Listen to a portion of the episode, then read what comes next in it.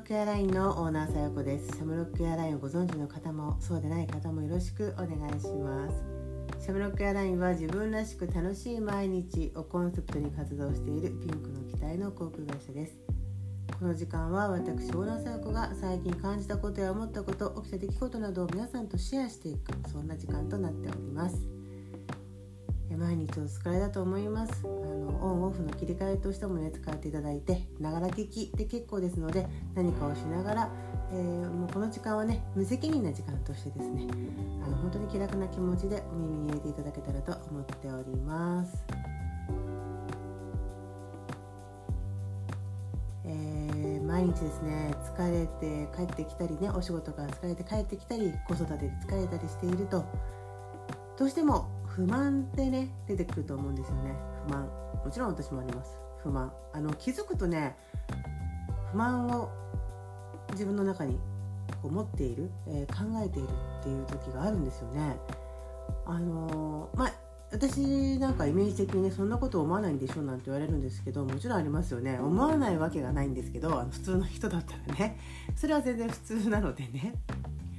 ただやっぱりこう不満なことがあってもポジティブにポジティブにこう切り替えるこう訓練というのかな何ていうかこう切り替えるっていうことはね私もしますけど、ま、今日はその話ではなくてね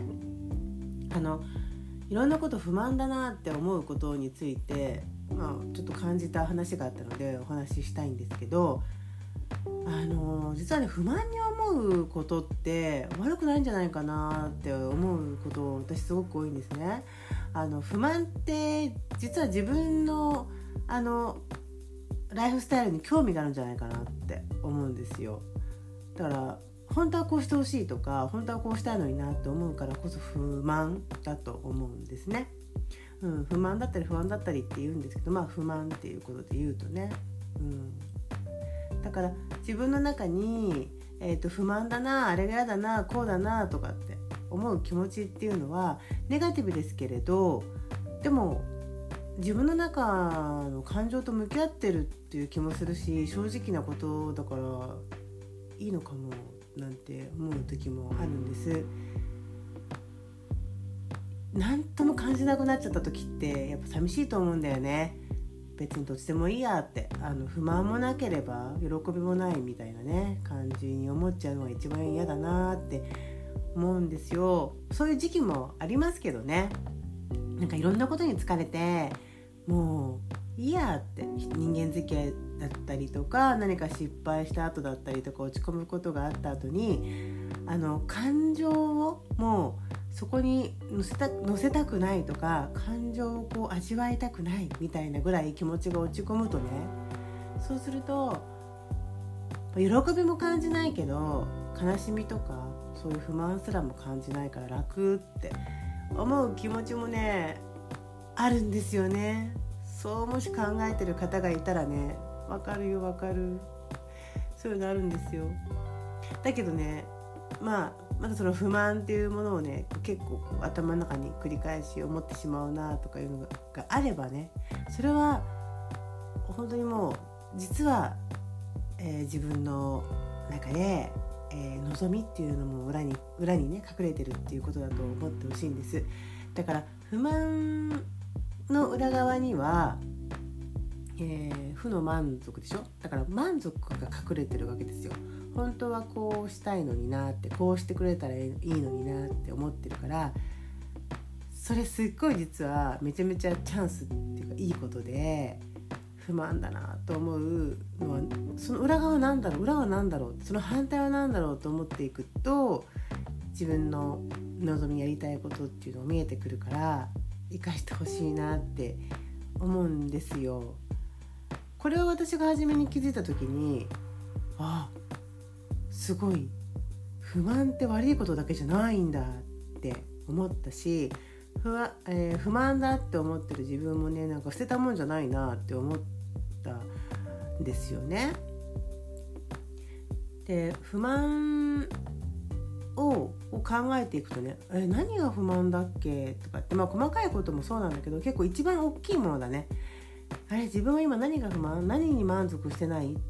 ていうことを考えてみたりするとそれがまあ仕事のことなのか、えー、まあ、お金のことなのかあとあの、まあ、家のこととかね子育てのことなのかとか、まあ、いろんな理由がありますよね。こう、えー、家族のことだったりとか友人関係とか、まあ、いろんなことがあるんだけど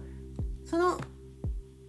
反対を考えて不満を不満から考えていくってやり方はすごくねあの分かりやすいんですよ。自分の気持ちと向き合うのにね。ただ単にあの自分のあなたのあなたの希望は何とかどうしたらいいとか言われても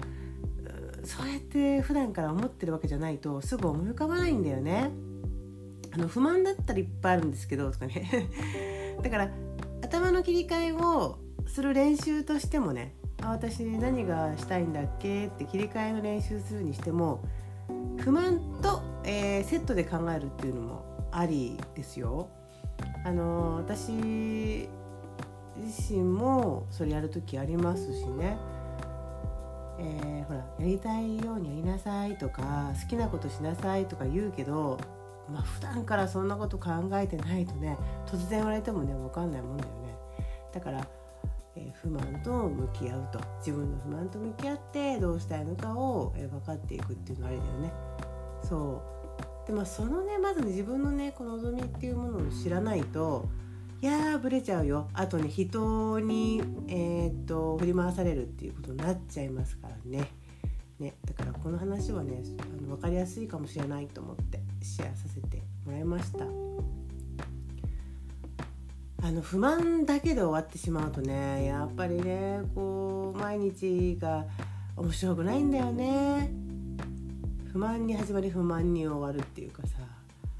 いやちゃんとそこに理由があるわけだからね。やっぱそこの解決するところと向き合っていくっていうのも必要だと思うしこれ貯めとくとねうんやっぱストレス溜まっちゃうからね。本当に。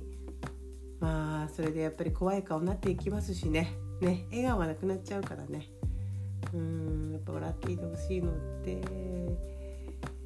まあねいろいろとうん気持ちがねそんな冷静になれないかもしれないけどね。不満が溜まってる時はね。だからその時に急に思うよりは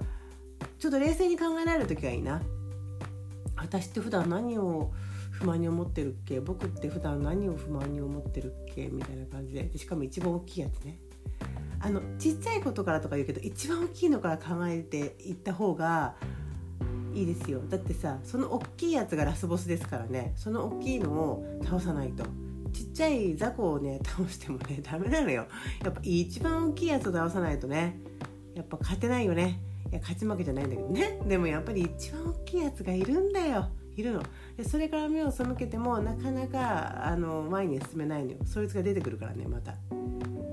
一番大きいやつよ。でこれをあの向き合うとこのラスボスを見るとわこいつとは戦えないわ無理って思うんだけど大丈夫大丈夫。いろんなね倒し方がありますからね。ね大丈夫だから。ラスボス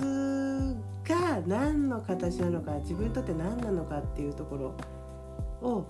見つけてみてください。ね。私もそうしようと思います。それでは今日はこの辺で。ではまた。